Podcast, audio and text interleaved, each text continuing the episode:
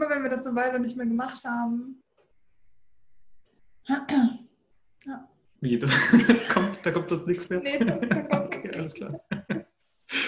Ja, gut. Also dann äh, willkommen zurück zu Tapfer bleiben, eurem Podcast für das Tiermedizinstudium mit Kim Usko. Und Florian Diel. Dankeschön. Und äh, heute mit einem Stargast, äh, mit Johanna Hersebohm, Topstar äh, für die progressive Tiermedizin, könnte man sagen. Oh, was für eine Einleitung. Vielen Dank, dass ich bei euch sein kann. Hallo. Vielen Dank, dass du bei uns bist. Äh, für die, die dich nicht kennen aus den unerfindlichsten Gründen, ähm, du hast 2016 ja, glaube ich, deine Promotion gemacht, deine Dissertation zum Thema äh, Arbeitszufriedenheit von angestellten Tierärzten, die ganz schön durch die Decke ging, ganz schön was bewegt hat. Seitdem immer wieder auf Kongressen das vorgestellt, ganz schön was angestoßen. Ähm, hat sich der Bund Angestellter Tierärzte danach, aber ziemlich zeitgleich eigentlich dazu, oder? Gegründet? War der nicht auch 2016 ungefähr? Ja, ja, genau. Also ich hatte angefangen mit dem Thema im Prinzip schon 2014 mit diesem ganzen Entwicklung des Fragebogens und so. Und bis es dann soweit war, dass ich das abgeschlossen habe, die Doktorarbeit war dann 2018. Also und die eigentliche Umfrage ist 2016 gelaufen, genau. Okay. Ja, und ich glaube, genau. der BAT hat sich irgendwann dann gegründet. Mhm. Ja. Also schon echt lang mit dabei und auch deine, also generell mal zu deinem Lebenslauf, dann 2015 wahrscheinlich deine Approbation gemacht oder? Nee, 2016, 2016 genau, in Berlin. Ich habe in Berlin studiert. Ja, sehr gut. Und jetzt, äh, passend zu dem Thema, das wir uns heute gesetzt haben, Angeregt übrigens von Fanpost. Ja, uh, wir bekommen Fanpost. Nice. Ja, immer mal wieder, einmal alle drei Monate, aber es Kommt ist hin. immer Ungefähr dann, ein schönes wenn, Gefühl. Ja, ja. ja. Also wir freuen uns auf die nächste. In drei Monaten. In drei Monaten. Dann, wenn wir die nächste Folge wahrscheinlich rausgeben. Ja, mh. bitte nicht schneller, wir kommen sonst mit dem Arbeitspensum nicht hinterher. Das setzt uns ganz schön unter Druck. Ja, ja, schon ja, eigentlich. Muss man auch mal drüber reden, ja. eigentlich, über diese Schattenseite des Ist so, ähm, ja, ist nicht immer alles schön. Rums ja. wie wir das so darstellen. Ja, es, ähm, es gibt auch diese Bewegung mit dem äh, das wahre Instagram oder so. Das führt jetzt aber auch viel zu weit. Es genau. ist nicht so, als würden wir so ein krasses Influencer-Leben führen. Noch nicht, aber Noch schauen wir nicht. mal. Ja, Influencer in der Tiermedizin, auch ein großes Thema. Aber wir sind beim Thema Fachtierarzt. Wow. Kurz abgeschwiffen. Genau, ja. äh, mit der Anfrage zum Thema Fachtierarzt generell Weiterbildungen, was wir so dazu denken. Und da dachten wir sofort an dich, Johanna, weil du bist ja gerade ähm, in deinem ja, Fachtierarzt Weiterbildung mittendrin. Plus du beschäftigst dich damit auch noch im, Ange äh, im Arbeitskreis angestellter Tierärzte beim Bund praktizierender Tierärzte. Wow. Ja, der sich übrigens am Dienstag umbenannt hat, kann ich ja hiermit schon mal veröffentlichen. Wow. Wir heißen jetzt BPT Arbeitskreis Angestellter Tierärztinnen. Uh, oh, wow. Applaus. Ja. Und das zum Thema progressiv. Cool. Ja, ja, ja. ja. Äh, ja, genau. Also ich bin äh, in meinem letzten Jahr der Fachtierarztausbildung äh, zur Fachtierärztin für Kleintiere an einer Kleintierklinik in Hahn, die äh, anfangs noch Inhaber geführt war und jetzt äh, mittlerweile zu Anikura gehört. Also am Puls der Zeit quasi. Ja. Das du nimmst alles mit. Du nimmst echt alles mit. Sagen, ja. Alles einmal mitgenommen. Genau. Das ist schon krass. Das heißt, du, du arbeitest Vollzeit in der Klinik? Genau. Und machst deinen Fachtierarzt und bist noch beim BPT aktiv und hast noch die Zeit, dich mit uns zu einem Podcast zusammenzusetzen. Ja, auch das. Und jetzt habe ich auch noch für äh, die Kammer so eine Kreisstellensache geerbt. Da ist der Vorsitzende leider gestorben und bin jetzt oh. auch noch für die Kammer äh, unterwegs. Also oh, ja, ja, es ist. Äh, Zug fährt für die ganze Tiermedizin, sage ich ja. Ist so, ist so. Muss man auch mal Danke sagen. Ist so, ja, auf jeden Fall. Danke an Johanna von der ganzen ja. ja. Jetzt übertreibt ihr. Nein, ach, das macht mir auch Spaß. Und ähm, ich sehe, ähm, dass sich jetzt vielleicht ein bisschen viel anhört, aber der Einsatz wird ja auch belohnt. Das hat der BVVD ja auch gezeigt in der Vergangenheit, äh, dass man halt auch was bewirken kann, so ein bisschen. Also wenn man sich engagiert. Das stimmt wohl. Ja, danke für das Lob zurück dann an der Stelle. Ja, ja. Ja, so Leute braucht es für die Tiermedizin. Ich glaube, da sind wir uns einig. Ja. Ähm, starke Standespolitik oder auch Kammerwesen, das ist ja ganz essentiell und Beteiligung vor allem. Und auch diese, diese Einstellung, nicht nur zu meckern und im Hintergrund zu bleiben, sondern halt, wenn einen was stört, dann auch aktiv mitarbeiten. Das ist, denke ich, das Ja, genau, das ist echt so ein Punkt, genau, den ich immer nicht verstehen kann. Meckern kann jeder, aber äh, man muss dann auch einfach mal irgendwie für sich einstehen und auch mal was anstoßen, sonst wird es niemals ja. besser. Ja, wir sind auch eh so ein kleiner Berufsstand. Ich finde, da kann man das halt auch nochmal, also nicht, dass es leicht wäre, natürlich nicht. Es hat halt alles so seine Pro und Kontras, aber ich finde, in so einem kleinen Kreis, wo ja wirklich fast jeder jeden kennt, irgendwie. Ähm, Wahnsinn, Wahnsinn. Halt eigentlich, also nicht schwierig, halt Ansprechpartner zu finden, finde ich. Das stimmt. Ja. Der Weg ist nicht weit, dass man direkt jemanden erwischt, der ja. auch was verändern kann oder ja, genau. sich beteiligen kann. Ja, eigentlich, eigentlich geht's. Auch wenn es natürlich manchmal frustrierend ist. Ähm, wo wir wieder beim Thema Fachtierarzt sind. Wie waren denn die letzten vier Jahre so für dich? Ja, also Fachtierarzt, ich muss wirklich sagen, ich hatte am Anfang so, ähm, als ich angefangen habe zu arbeiten, so den, die Vorstellung, ach ja, man macht den Fachtierarzt auf jeden Fall und vielleicht noch parallel eine Zusatzbezeichnung. Das wäre ja äh, super sinnvoll und so. Und ähm, man muss sich schon so im Klaren sein, dass das ziemlich aufwendig auch ist, das Ganze. Ja. äh, weil, genau, wie du schon sagst, Vollzeitarbeit, da muss man natürlich dann auch ähm, in der Klinik im Schichtbetrieb auch arbeiten und nachts arbeiten und mhm. dementsprechend ähm, fallen einfach auch schon viele Tage einfach raus, ähm, noch was zusätzlich ähm, zu machen. Und ähm, ja, für den Fachtierarzt braucht man ja in der Regel für diesen Titel äh, muss man einen Weiterbildungsermächtigten erstmal finden, um überhaupt äh, so eine Stelle anzufangen. Ne? Also die kann man, ähm, der Fachtierarzt wird ja, ist ja ein Titel, der so irgendwie von den Landestierärztekammern im Prinzip anerkannt und geprüft werden und die müssen, müssen oder haben halt Weiterbildungsermächtigte, die sowas äh, dich weiterbilden. Theoretisch kann man als Selbstständiger auch in eigener Praxis irgendwie äh, sich weiterbilden zum Fachtierarzt, aber gut, das wird jetzt die meisten wahrscheinlich eher nicht so. Ja, und verlängert dann diese Weiterbildungszeit auch mindestens um zwei Jahre, glaube ich, wenn ich es richtig ja. gelesen habe. Also ist Richtig. schon ziemlich strikt ähm, organisiert von den, von den Landestierärztekammern. Absolut. Und ähm, ja, also ich muss wirklich sagen, für mich, ich hatte dann, als ich dann angefangen bin, diese Zusatzbezeichnungsgeschichte erstmal wieder verworfen, weil ich äh, äh, dann gemerkt habe, okay, man muss erstmal überhaupt den Fachwert schaffen. Ja. Ähm, und dann zwischendurch hatte ich dann auch überlegt, tust du dir das wirklich an, das wirklich ernsthaft zu verfolgen, weil es natürlich auch sehr aufwendig ist. Und dann habe ich ähm, nach zwei Jahren nochmal so für mich persönlich resumiert und habe überlegt, okay, äh, entweder ziehst du es jetzt durch oder lässt es halt. Und ja. äh, habe dann für mich entschieden, dass, das, ähm, dass ich das durchziehe. Ich habe da jetzt mir wirklich, ähm, ja, das vorgenommen und das wird auch hoffentlich bald dann äh, auch möglich sein. Ich habe jetzt, das ist ja so die größte Hürde, die die meisten halt haben beim Facharzt, ähm, ist eine Publikation zu veröffentlichen. Ähm, es ist ja so, dass äh, die meisten Tierärztekammern, ähm, wenn man keinen Doktortitel hat, drei Publikationen, fachbezogene wissenschaftliche Publikationen mit Gutachtersystem mhm. ähm, halt im Hintergrund fordern.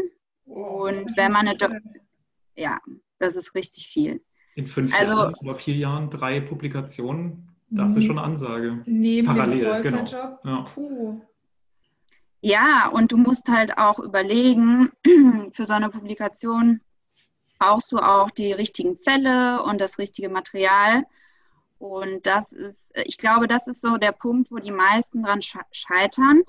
Wenn du einen Doktortitel hast, dann reicht in vielen Fällen eine Publikation. Mhm, ja. Das gilt aber jetzt auch nicht für alle Landestierärztekammern. Kammern, sondern auch in, bei den meisten, aber es gibt auch ähm, Ausnahmen, wie zum Beispiel Bayern, die brauchen, da brauchst du weder Doktorarbeit noch Publikation. Also äh, es ist halt überall unterschiedlich. Ich habe das mhm. ähm, äh, für den Leitfaden, den ich für den BVVD äh, geschrieben habe, jetzt zum Thema Fachtierarzt, ähm, mal echt rausgefunden und äh, jede einzelne Kammer ähm, muss, also die Weiterbildungsordnung durchgeguckt, ja, äh, was ja. da eigentlich erforderlich ist. Da spricht ja. jetzt echt einige wichtige Themen an irgendwie. Gell? Also dieses ähm, Föderalismus, äh, ja, könnte man es fast eigentlich schon mhm. nennen, oder? Also das, wir haben ja nicht 16, sondern sogar 17 Landestierärztekammern, weil Nordrhein-Westfalen ja äh, gespalten. Na gut, klingt, klingt, furchtbar, aber ihr wisst schon, was ich meine. Ja. Wir haben halt zwei Landestierärztekammern aus historischen Gründen.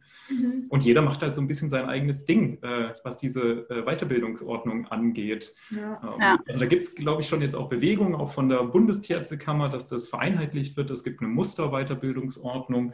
Aber noch, ähm, wie du gerade schon angesprochen hast, sind diese Voraussetzungen für den äh, Fachtierarzt äh, sehr, sehr unterschiedlich. Reichen ja von vier bis sechs Jahren, äh, die du Vollzeit arbeiten musst oder eben auch nicht Vollzeit. Die Anzahl der Publikationen parallel dazu, das sind ja wirklich massive Unterschiede teilweise was ja auch nicht für jeden ersichtlich ist. Später sind wir ja alle Fachtierarzt, egal ob man in Hessen oder Bayern den Fachtierarzt gemacht haben.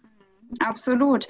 Also ich sage mal so, Föderalismus kann ja manchmal sinnvoll sein in manchen Sachen, die auch nur dieses Bundesland betreffen. Aber ich meine, ich weiß nicht, wie ihr das seht, aber Corona-Föderalismus hat uns jetzt auch nicht unbedingt besser weitergebracht. Und so sehe ich das halt auch ähm, äh, beim Fachtierarzt, weil der, der Titel sollte ja eigentlich deutschlandweit, ähm, heißt er gleich dann. Ja. Und es sind aber andere Sachen gefordert. Ne? Also ja. zumal mit heißt gleich ist auch nicht ganz korrekt. Also diese, diese was du gerade schon angesprochen hast, Florian, ja. ähm, diese ähm, Musterweiterbildungsordnungen von der BTK. Da gibt es ja so einen ähm, Ausschuss, der hat sich 2011 gegründet. Ne, um, um das zu harmonisieren. Und bevor der gegründet wurde, gab es über 100 verschiedene Titelbezeichnungen.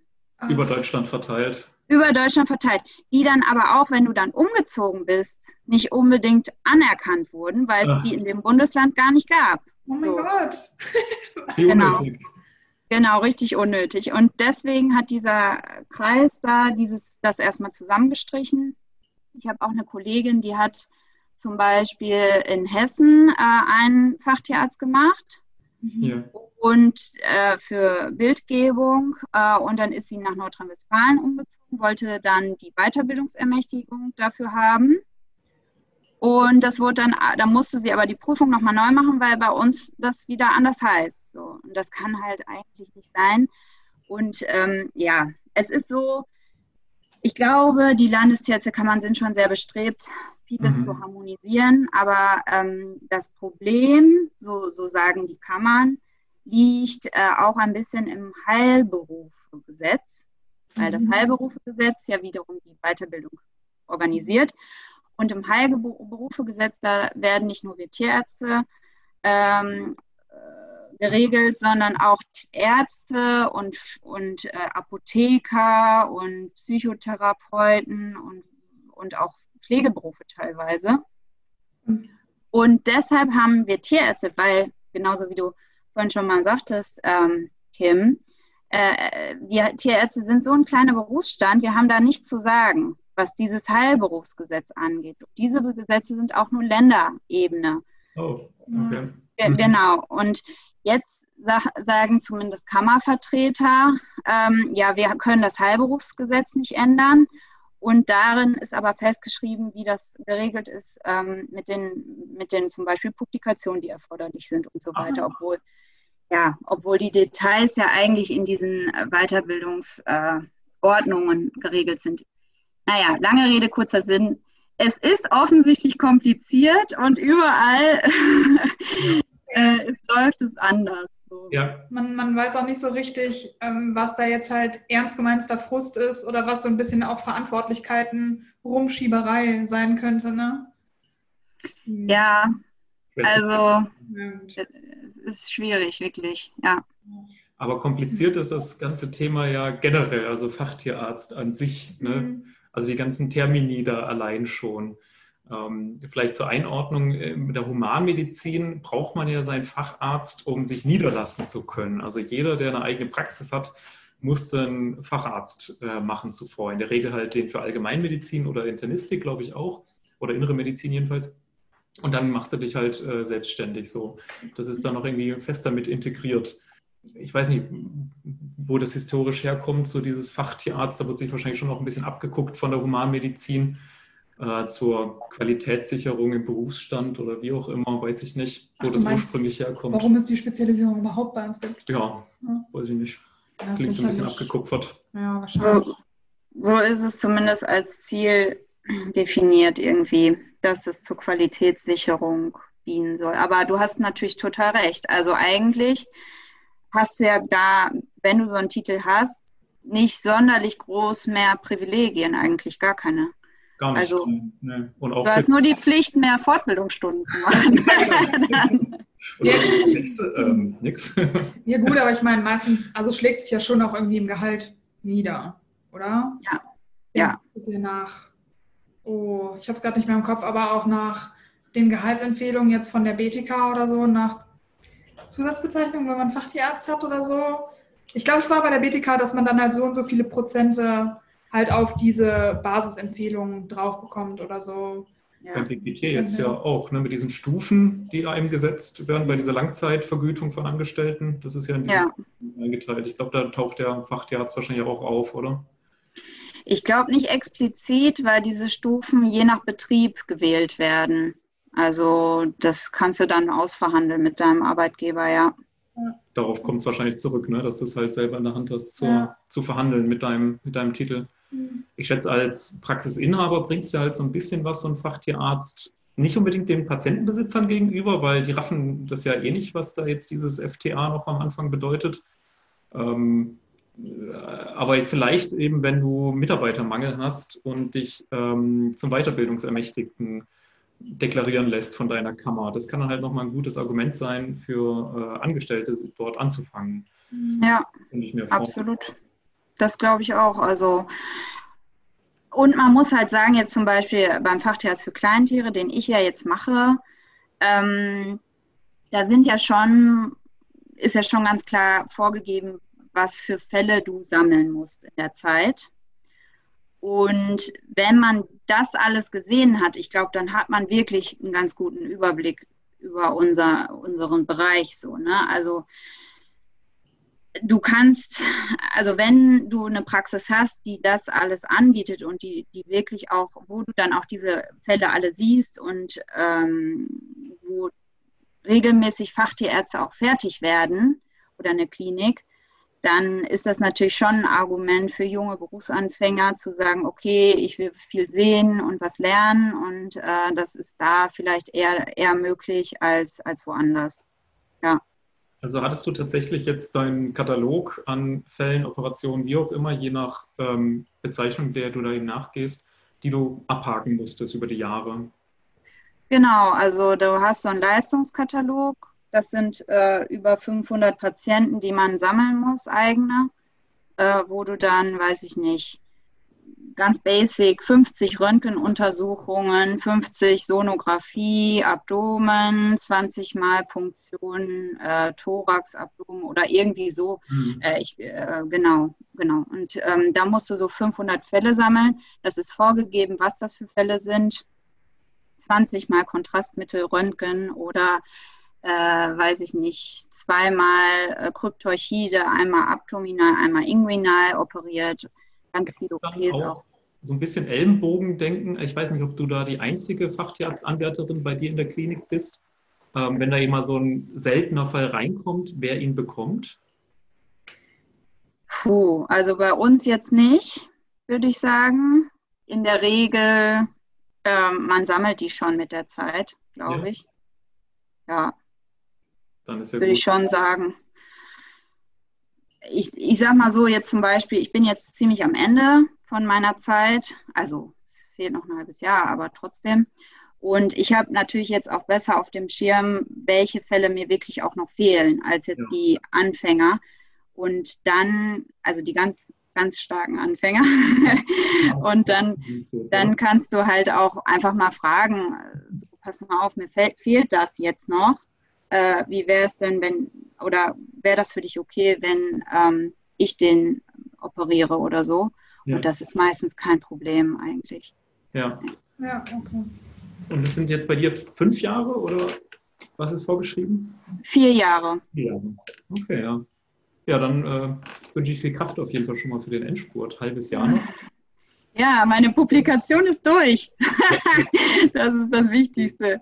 Ja, Und jetzt, die Prüfung, was kann man davon erwarten? Ist das mit Nervosität verbunden oder ist das eher geschenkt? Was erzählt man sich da so? Mm, ja, ich kann ja selber leider noch nicht aus Erfahrung berichten, aber was man so erzählt, ähm, ist, äh, dass das schon so ein Fachgespräch eher ist. Also jetzt keine harte Prüfung. Wo, und es ist natürlich auch von Tierkammer, Tierärztekammer zu Tierärztekammer komplett unterschiedlich, weil auch unterschiedliche Prüfer da sind. Du hast immer einen Vertreter der Kammer dabei und zwei ähm, Fachvertreter, meist einer von der Uni und einer aus, aus der Region, so, der auch weiterbildungsermächtigt ist. Ja, und dann, ich glaube, ist es eher so ein Querbeet diskutieren von Sachen, keine Ahnung. Ich glaube, das hängt auch ein bisschen davon ab, was für Vorlieben die Prüfer haben oder was die so gerne operieren. ja, das haben die. Ja. Ja, genau. Einzugehen. Ja. Schön, dass sich das durchzieht. Ja, endlich, da sagt man immer, das Studium bringt einem nichts für das Berufsleben, aber für die Fachtierarztprüfung schon. Wird man perfekt darauf vorbereitet anscheinend. Optimal.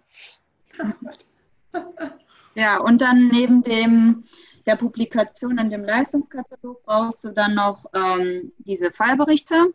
Das ist auch je nach Bundesland unterschiedlich, aber ähm, das sind halt nochmal so, musst du ausführlicher schreiben, so 15 mhm. bis 20 Seiten pro Bericht. Ich muss jetzt zum Beispiel 15 Fallberichte noch zusätzlich schreiben, ja. Ein bisschen Hausarbeit. Ja, man könnte dann jetzt auch denken, man macht das während der Arbeit, aber das ist ah. natürlich Quatsch. Das macht man doch alles für sich, oder? Ja. Genau. Das ist das, äh, genau, das ist das Argument. Und ähm, ja, also ich kann nur jedem, der das ähm, versucht, also der das sich überlegt, das wäre vielleicht interessant für mich, ähm, wirklich raten, vorher sich gut Gedanken zu machen, wo man hingeht. Also dass man vorher halt sich überlegt, vielleicht mal das eigene persönliche Netzwerk nutzt, äh, guckt, ähm, wer ist da schon mal gewesen, wie war das, äh, gibt es überhaupt regelmäßig Leute, die da als Fachtierarzt dann rausgehen ähm, gibt es Leute, die da wirklich auch Sachen publizieren, weil das ist halt ähm, der Knackpunkt, wo die meisten Leute dann auch scheitern. Ne? Mhm. Gibt, es, gibt es wirklich so Fachbereiche, wo irgendwie, weil die besonders hart sind oder dass es da keine Expertise gibt, an die man sich richten kann? Woran, also woran kann das liegen, wenn da halt irgendwo keine Fachtierärzte rauskommen? Ja, ich glaube, Patientenaufkommen spielt eine Rolle. Also muss halt, die Klinik muss das äh, nötige Patientenaufkommen haben. Mhm. Dann wird regelmäßig genug publiziert. Also ähm, ich hatte mal zum Beispiel eine Kollegin, die äh, hatte nur in Teilzeit äh, gearbeitet bei uns und die hatte Kinder und die hat mir gesagt, ja, sie hatte vor der, also bevor sie ihr Kind bekommen hat, ähm, das auch mit dem Fachtierarzt angefangen. Und seitdem äh, hat sie es an den Nagel gehangen, weil sie, sie das mit der Publikation nicht schafft. Ne? Mhm. mhm. Die hat vorher woanders gearbeitet. Die hat dann nur bei uns am Wochenende mal gearbeitet. Ne? Und ähm, das ist halt, ja, ja, so ein bisschen der Knackpunkt. Ne? Also wird schon diese persönliche Mehrleistung auf jeden Fall erwartet, oder? Also anders geht es ja gar nicht. Also äh, ich, ich habe das Gefühl, so eine Weiterbildung ist immer auch mit ähm, ja, finanziellem und persönlichen Einsatz mit verbunden, oder? Also eine Gehaltseinschränkung sicherlich plus eben Freizeiteinschränkung. Damit muss man einfach rechnen, oder? Ich meine, sei es jetzt Diplomat oder Fachtierarzt oder auch ein Masterstudium, was da anhängst, ist, glaube ich, bei allen vergleichbar. Ja, also genau. Man muss das als Invest sehen, so ein genau. bisschen. Ich sehe das als Investment. Es gibt es ja auch in anderen Branchen, wo man irgendwie, keine Ahnung, wenn man krasser BWLer ist, dann wird man erstmal Berater und guckt erstmal überall und lässt sich da ausbeuten und äh, geht dann irgendwie in die Branche, die einem dann gefällt. Ähm, naja, so eins zu eins will ich es nicht übertragen, aber es ist schon vergleichbar, dass man am Anfang halt durch diesen Fachtierarzt, ähm, glaube ich, wirklich viele Einblicke sieht, also die, das Patientenaufkommen, was ich so auch habe und die ich begleiten darf. Das ist schon cool irgendwie, wenn du dann an einem innerhalb von sieben Stunden irgendwie äh, einen Autounfall mit doppelter Hüftgelenksluxation jetzt am Montag oder so hast und dann noch zusätzlich den Thoraxerguss und keine Ahnung. Also es ist schon, ich glaube, man lernt viel, aber es ist halt die Frage, lernt man nur, wenn man Fachtierarzt viel äh, macht, viel oder auch in anderen Praxen. Ne? Also hm. das, glaube ich, lässt sich nicht eins zu eins ausschließen. Was ich immer so denke beim Fachtierarzt, was mich so ein bisschen abschreckt davor, ist, ich habe das Gefühl, in dieser Zeit erlebt man halt sehr viel und macht sehr viel. Aber ist das dann auch wirklich etwas, was du für Rest, den Rest deines Berufslebens brauchst? Ist halt, also ich glaube, man muss, denke ich, auch direkt strategisch denken, brauche ich das Ganze dann für meine spätere Ausrichtung für diesen Beruf? Ich meine, wenn ich dann mich niederlasse, nehmen wir jetzt mal an, für mich Rindermedizin und ich mache jetzt meinen Fachtierarzt für Rinder, ähm, wo ja auch sehr viel Operationen und ähm, also sehr viel spezielles Wissen auch ähm, verlangt wird, äh, was ich dann vielleicht in der Praxis später eigentlich gar nicht mehr so zwingend brauche, weil es eh nicht äh, reinpasst in den äh, Praxisablauf, weil solche Fälle dann einfach in die Klinik verwiesen werden. Mhm. Ich habe irgendwie das Gefühl, ich mache halt diesen Fachtierarzt und wenn ich nicht in der Klinik bleibe dafür oder eben an einer größeren Einrichtung, dann bringt mir das wenig. Also sicherlich bringt es mir was, aber nicht in dem Maße, in dem ich einen ähm, Einsatz gegeben habe über die fünf Jahre. Ja, das ist so ein bisschen die Frage, ob sich das rentiert. Also wenn du zum Beispiel den Fachtierarzt machst, weil du dann besser Mitarbeiter rekruten kannst in deiner eigenen Praxis, dann ist das ja ein unbezahlbarer Wert, wenn Leute eher auf dich aufmerksam werden, wenn du einen Fachtierarzt hast. Mhm. Ne? Also das ist halt schwer gegeneinander aufzuwiegen. Aber ja, ich glaube auch, diese speziell, also die Ansprüche sind sehr hoch. Also mhm würde ich auch so unterschreiben. Da hatten wir jetzt ja am Dienstag auch ähm, vom BPT Arbeitskreis Angestellter Tierärztinnen äh, ein Gespräch mit einem Kammervertreter hier aus Nordrhein. Und der sagt auch, ähm, seitdem es diese Konsolidierung gibt äh, von der BTK, sind die Ansprüche in vielen Kammern deutlich gestiegen. Das liegt daran, dass in diesem Ausschuss, also in diesem Bundesweiterbildungsarbeitskreis, der das ja macht, mhm. ähm, halt auch viele Vertreter der Unis sind. Aha. Und die sagen, ja, das ist aber nötig, dass die das alles in ihrem Fachterz machen. Mhm. So. Und ähm, ich glaube, ich würde dir auch recht geben, wenn man sich dann mit dem Fachterz äh, niederlässt, äh, wird man das Spektrum, was da abgefragt äh, ist, wahrscheinlich nicht nutzen täglich und viele Sachen auch weiterschicken in die Klinik. Ne? Ja. ja. Aber ja, also ich finde es trotzdem gar nicht so schlecht, um mal einen Einblick zu bekommen und mal sowas auch gesehen zu haben und operiert zu haben. Ne? Es ist, glaub, also es ist ein Investment, das muss man ganz klar sehen. Ne? Also man muss da Bock drauf haben und. äh, auch viel investieren, persönlichen Einsatz und Zeit. Ja. Und ähm, man ist in einer Abhängigkeitsposition, definitiv. Ne? Also von deinem Arbeitgeber. Ähm, du bist ja dann quasi gebunden und ja. ähm, man kann zwar zwischendurch wechseln, das geht natürlich auch, aber. Ja, über die Landesgrenze darfst du, glaube ich, nicht mehr in dieser Zeit. Ne? Wow. Das Aber das heißt, wenn ich dann meinen Arbeitgeber wechsle, dann muss ich einfach nur darauf achten, also ich bleibe im gleichen Bundesland natürlich, äh, dass derjenige halt auch eine Weiterbildungsermächtigung hat. Genau, also ich glaube, du kannst auch bundeslandübergreifend wechseln, nur das birgt natürlich noch einen höheren administrativen Aufwand mit den Kammern. Also man kann das schon sich anerkennen lassen. Ja. Klingt aber ein bisschen riskant, sich da durchzufuchsen. Und am Ende heißt ja, die ersten zwei Jahre können wir nicht anrechnen, bitte neu.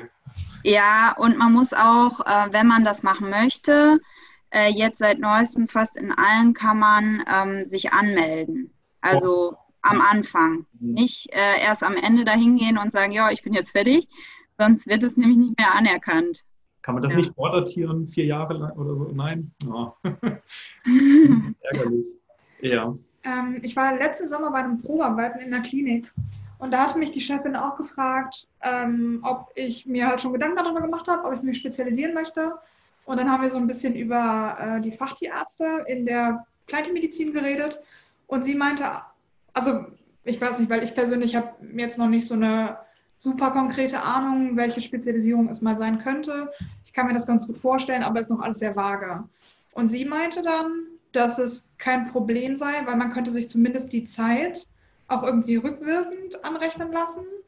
Weil man hat ja, glaube ich, dass man mindestens vier Jahre in dem Bereich arbeiten muss. Aber kann ich auch sagen, okay, ich arbeite jetzt seit zwei Jahren da, dann nutze ich jetzt halt die nächsten zwei Jahre zum Fellsammeln, was wahrscheinlich super stressig ist. Aber theoretisch könnte ich dann auch schon abgeben und meine Prüfung machen.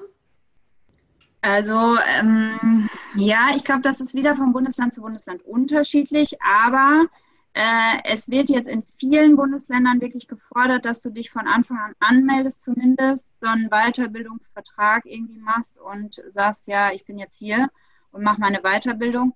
Man kann sich dann aber später Sachen äh, anerkennen lassen, zum Beispiel für eine Zusatzbezeichnung für ähm, wenn man jetzt eine Zusatzbezeichnung, glaube ich, jetzt für Augen, Ophthalmologie, für Kleintiere oder so macht und die fertig hat, dann kann man sich diese zwei Jahre an den Fachtierarzt für Kleintiere anerkennen lassen. Ich glaube, so, mhm. so eine Regelung gibt es. Aber ja. du musst trotzdem vorher schon anmelden, dass du überhaupt in die Richtung Weiterbildung was machen willst. Also dich auf einen erstmal festlegen quasi. Ja. Kannst dann aber noch ein bisschen was mitnehmen, wenn du noch zwischendrin wechseln möchtest. Auch bei Rindern zum Beispiel kannst du dir erstmal sagen, ich mache Fachtierarzt für kleine Wiederkäuer und nach einem Jahr wechselst du dann auf Fachtierarzt Rinder und kannst das ja mitnehmen. Ah, Aber das ist halt auch limitiert, das kannst ja. du nicht über Jahre hinweg so machen, sondern irgendwann musst du dich dann schon äh, festlegen. Aber, also wenn ich jetzt überlege, also egal in welchen Bereich ich überlege zu gehen, macht es eher Sinn, mich pauschal, also wenn ich mit dem Gedanken spiele, mich zu spezialisieren, macht es eher Sinn, mich pauschal für etwas in dem Bereich anzumelden und dann halt später zu wechseln, als zu sagen, nee, ich will mir das erstmal ganz in Ruhe angucken, welche Spezialisierung für mich Sinn macht. Ja, auf jeden Fall. Mach das sofort. Ich würde auch im Zweifel bei der Kammer einfach einmal anrufen und die, äh, also erst einmal diese Weiterbildungs, also die Weiterbildungsordnung von deiner Kammer dann auf jeden Fall runterladen, die aktuell gültige Version, weil die ändern sich ja auch ab und wann. Schön. Äh, und wenn du anfängst, dann ist die aktuelle Ordnung deine Ordnung und nach der musst du das machen. Okay. Und wenn irgendwelche Zweifel bestehen, lieber einmal da angerufen haben. Man ärgert sich schwarz im Nachhinein, mhm. wenn man das nicht gemacht hat. Also das wäre mhm. echt ärgerlich. Ja. Vielleicht zu den. Termini nochmal. Also wir haben ja äh, unsere Fachtierärzte, die man in einem Gebiet machen kann. Das ist dann äh, eine Tierart oder ein Fachgebiet, also für Rinder zum Beispiel oder ein Fachgebiet dann für innere Medizin oder für Reproduktionsmedizin äh, oder öffentliches Veterinärwesen. Das ist, glaube ich, auch noch so als Kategorie. Mhm. Das ist dann ein Fachtierarzt für Tierschutz oder für Fleischhygiene oder sowas. Und dann hast du ja diese Zusatzbezeichnungen, wie du jetzt schon ein paar Mal gesagt hast, Johanna, die man äh, für einen Bereich heißt dann äh, haben kann. Also Ophthalmologie zum Beispiel oder ähm, integrierte tierärztliche Bestandsbetreuung kann man auch eine Zusatzbezeichnung machen, im Rinderbereich vor allem jetzt. Ähm, Zahnheilkunde beim Pferd gibt es zum Beispiel. genau, das ist dann irgendwie der kleine Fachtierarzt, könnte man sagen, so irgendwie. Ne? Das ist dann irgendwie über zwei Jahre nur und ein bisschen geringere äh, Fallsammlungen und ist dann halt nur für so einen Bereich oder so dann gegeben brauchst auch keine Publikation in der Regel für die Zusatzbezeichnung. Das ist echt ein großes Plus. Ja. Ach so, und ich hatte noch eine Sache vergessen. Während man diese Weiterbildung macht, muss man auch äh, ATF-Fortbildungsstunden sammeln. Mhm. Also beim Fachtierarzt in der Regel so 160 in den vier Jahren und bei der Zusatzbezeichnung dann dementsprechend, weil es ja auch nur zwei Jahre sind, äh, nur äh, 80. Ja. ja. Aber, aber zusätzlich zu der normalen Anzahl, die man sammeln muss? Nee. Ah, okay. Nein, nicht zusätzlich. Okay, Ich muss da echt mehr hinterher sein, ne? auf den letzten Kongressen, als sie noch stattgefunden ja. haben ohne Corona. Habe ich es echt versäumt, mich da einzutragen, weil ich überhaupt nicht in diesen Fachverträgen war, sondern halt nur auf Messe und so ja. berufspolitische Sachen mir angeguckt habe. das ist ganz schön kleine... dumm von dir. Ja, das war, war richtig dumm auch. So. Ich hätte da einfach nur einmal oben hingehen müssen, mich weißt einmal du, eintragen und dann wieder gehen müssen. Weißt du, wie viele ATF-Stunden so ein ganzes Wochenende geben? Ja, tausend. Ich glaube 25 glaub oder so. Ja, das ist richtig viel, ja. Das ist ein Jahr abgedeckt. Und du so, nö, nö, nö, oh, schon wieder vergessen. Okay. ja, das ist halt echt passiert. Naja, beim nächsten ja. Mal. Beim nächsten Mal. Ja. Bestimmt. Noch, noch mache ich ja nichts Fachtierärztliches in die Richtung. Also daher. Nee, stimmt, du bist ja nur normal tierärztlich tätig. Ja. Da braucht man die ja nicht. Ja. Oh. das war eine Falle gerade, oder? schon. Ich muss ja echt mehr hinterher sein, stimmt schon. Naja. Ja, aber äh, gerade eben so für, für Außenstehende, sage ich mal, ist so dieses äh, ganze Bereich Fachtierarzt halt echt nicht, also nicht leicht durchschaubar, habe ich das Gefühl. Und dann kommt noch so ein Diplomate vorbei und dann nennt sich jemand noch ähm, Tierarzt für Rinder mit Interessensschwerpunkt ähm, Fütterung oder so und oh. dann kennt sich keiner mehr aus. Okay, ja. da kann man ja kreativ sein. Ne? Mhm. Naja. Ja, ist schon.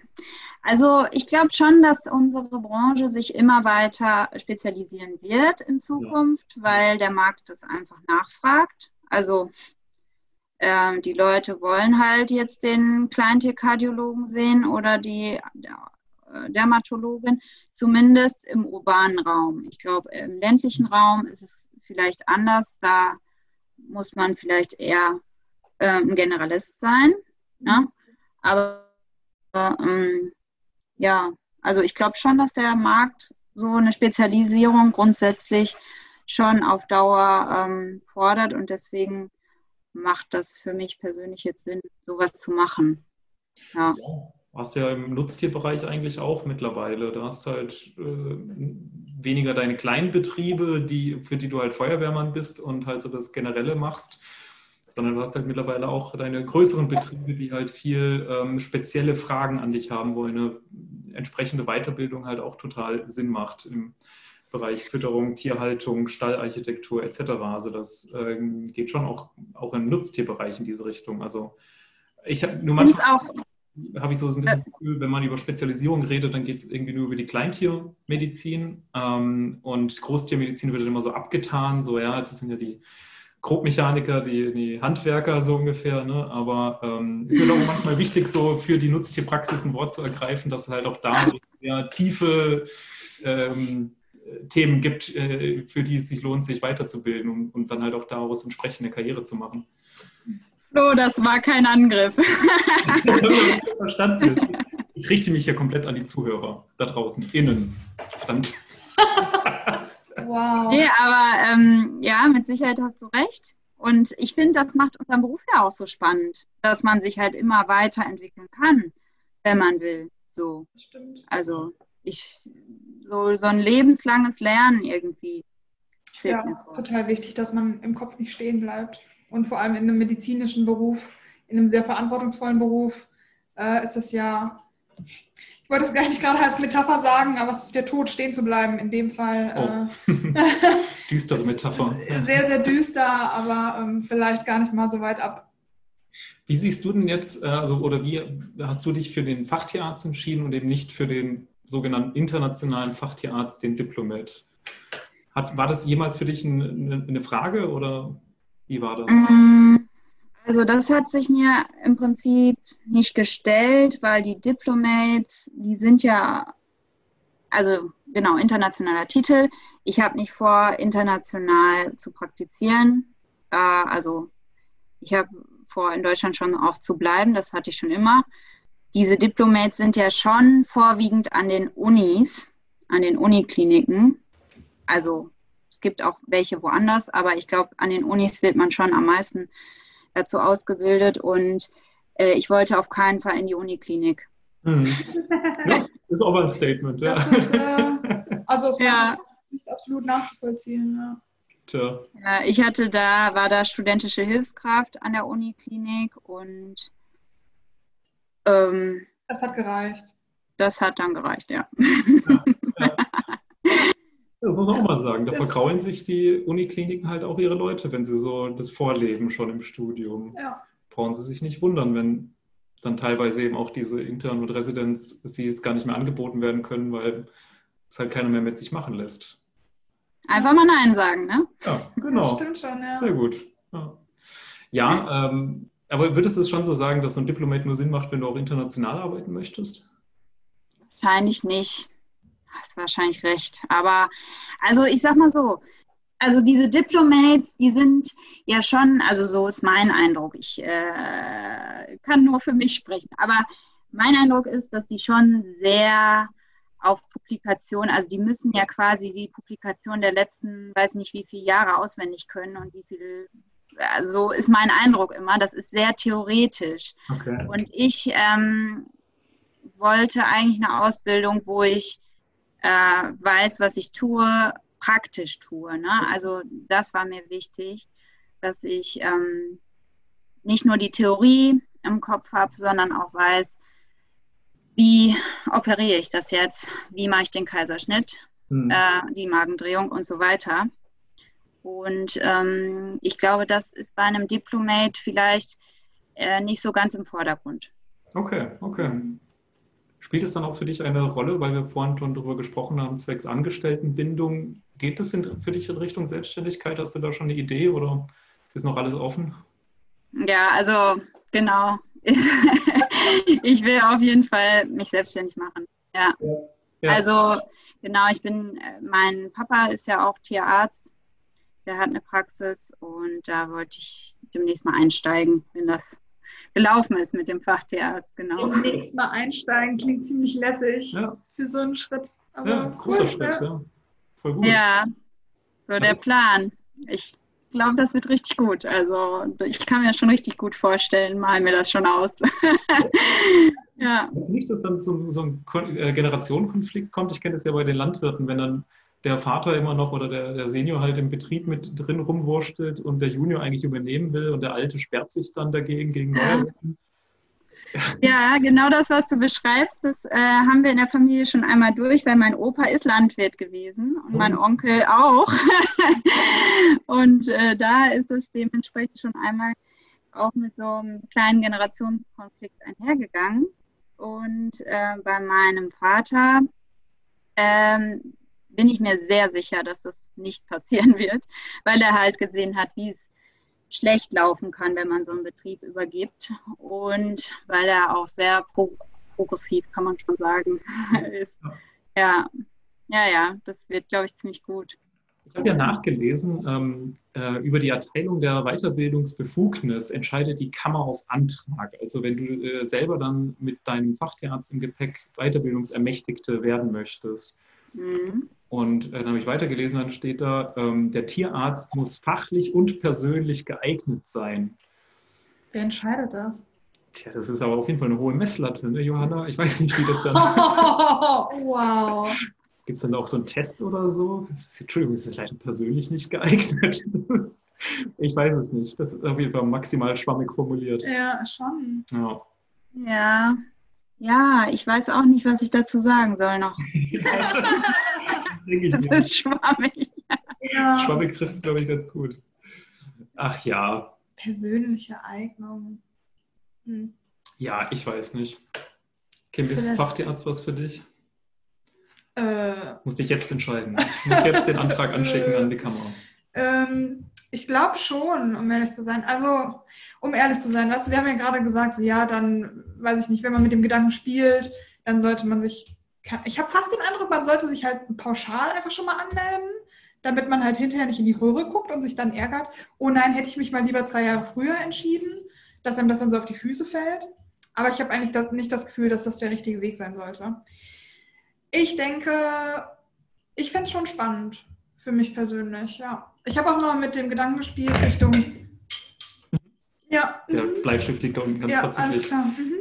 Ähm, ich habe auch mal mit dem, mit dem Gedanken für ein Diplomat gespielt. Mhm. Ähm, ich glaube, da war ich aber auch, das war so kurz nach der Rotation, da dachte ich, wow, ist ja alles voll cool, was man da so lernt und dann ist man richtig krass. Das wäre ich auch gerne. Und dann habe ich mich mit unterschiedlichen Thematiken befasst. Und jetzt ähm, habe ich auch kein großes mehr Interesse an der Uniklinik dafür zu arbeiten, äh, um ehrlich zu sein. Und ähm, deswegen ist das ein bisschen für mich raus. Aber so Fachtierarzt fände ich, schon, fänd ich schon cool eigentlich. Hm, hm. Finde ich schon ganz gut für Kleintierbereich wahrscheinlich. Hm. Ja. Und bei dir? Also komplett offen. Also ich, ich bin damit ganz gut gefahren, irgendwie so von Jahr zu Jahr zu planen, auch schon nach dem Studium so. Und ich glaube, das mache ich jetzt weiter. Also einfach mal Augen offen halten, was so für gute Möglichkeiten gibt. Ich habe ja so ein bisschen das Glück in der Nähe von der ähm, ja, Klinik für Wiederkäuer in Oberschleißheim noch zu arbeiten. Ähm, habe da meine Möglichkeiten, glaube ich, falls da was aufkommen könnte. Oh. Aber sonst, ich mache erstmal meine Doktorarbeit fertig und dann schauen wir weiter. Also das könnte echt in alle möglichen Richtungen gehen. Ist jetzt auf jeden Fall für mich keine fixer Orientierungspunkt, auf den ich jetzt komplett mein, mein, meine Karriere dahin irgendwie auslegen würde. Mhm. Weil ich meine, du hast ja auch gemeint, pauschal einfach mal einen Antrag stellen und sich für die Weiterbildung ähm, ja. anmelden. Das ist ja leider auch nicht getan damit, weil du musst ja trotzdem erstmal bei einer weiterbildungsermächtigten Stelle arbeiten. Das heißt, Ach, für stimmt, mich müsste ja. ich ja trotzdem erstmal aktiv den Schritt gehen und sagen, ja, ich lasse mich ja. in einer Tierklinik anstellen. Ja. Ähm, und das wäre schon eine große Entscheidung so. Mhm. Also ich, ich, ich, weiß es wirklich noch nicht. Es könnt, ich könnte mir, also in dem Fall könnte ich es mir tatsächlich auch nur vorstellen, in, an der Uniklinik es zu machen, weil ich dann halt auch noch Bock hätte auf, auf Lehre, die halt noch mit, mit dabei wäre in eine private Einrichtung, irgendwo außerhalb mit Weiterbildungsermächtigung, sehe ich mich jetzt irgendwie nicht. Also da würde mich tatsächlich so die Lehre locken, aber Nutztier-Unikliniken sind in der Regel ja auch irgendwie, was ist das richtige Wort? Besser? Sympathischer hatte ich jetzt im Kopf äh, als die, die Kleintierkliniken, aber das kann auch nur mein persönlicher Eindruck meine, sein. Wir haben ja beide halt an der Uni, an der Rinderklinik ja. gearbeitet. Also das ja. ist ja auch, wenn man dann halt persönlich weiß, dass man halt mit den Leuten. Ja, und ich möchte trotzdem, also der Wege ist trotzdem noch ja. zurückzukehren. Also das nicht, sagt nicht so wie Johanna. Ja. Genau, ja. Das sagt schon viel über die Klinik aus. Ja, ja das sagt was aus. Ja, ich meine, viel, was du gerade schon sagst, ne, um, das, was den Leuten am wichtigsten ist, ist das Arbeitsklima. Ja, ja. Und äh, wenn das nicht stimmt oder vielleicht mit dir nicht passt, dann hast du halt, dann ist das vielleicht einfach nicht das Richtige so. Ja. Das sollte man sich wirklich äh, vorher fragen und nicht auf Däubel komm raus irgendwas erzwingen wollen, weil sonst ist man unglücklich einfach. Ja. Über vier bis sechs Jahre hinweg, das hält ja keiner aus. Ja. ja. Nee. Kann ja auch nicht die Lösung sein, dass man äh, sich da diesen Titel reinzwängt mhm. und danach erstmal irgendwie ein Sabbatjahr einlegen muss, ähm, weil man sonst nicht mehr aus dem Bett aufstehen kann. Ja. Also. also ähnliche Aussage wie zum Thema Doktorarbeit eigentlich. Das sollte halt auch niemand machen, einfach nur per se, weil er sich dazu gezwungen fühlt ja. oder so für den Titel. Es mhm. muss dann schon passen einfach. Auf jeden Fall. Sonst kann man das, glaube ich, niemandem raten. Ja. Ja, spannend auf jeden Fall. Also mhm. ich glaube generell zum Thema ähm, Berufseinstieg und auch Weiterbildung, also es gibt halt kein äh, generelles Konzept, kein keine Generallösung, die man jedem jetzt so in die Hand geben kann. Kein Leitfaden, meinst du? Ein, okay, guter Punkt. Es Aha. gibt einen Leitfaden ja. äh, vom BVD von uns äh, erstellt, ja, und jetzt dann auch alsbald äh, von Johanna mit Kommentar zum Thema Fachtierarzt. Also da könnt ihr euch objektiv informieren, was es zu diesem ganzen Thema gibt. Aber absolut objektiv. Absolut, hundertprozentig. So wie immer. Ihr kennt uns ja, ja. Ähm, Investigativjournalismus on point. Genau, investigativ wird bei uns mit großem I geschrieben. Das ist richtig, das haben wir nachgelesen im Duden. Ja. Ähm, genau, aber da könnt ihr euch halt äh, informieren, aber eine Entscheidung treffen müsst ihr dann halt schon, schon irgendwo, irgendwo selber. Also wir können jetzt nicht einfach generell sagen, Fachtierarzt, Like, Daumen hoch, kann man machen, 5 von 5, gebrochene ja. Femur, Fe, Fe, Fe, Femi? Femi.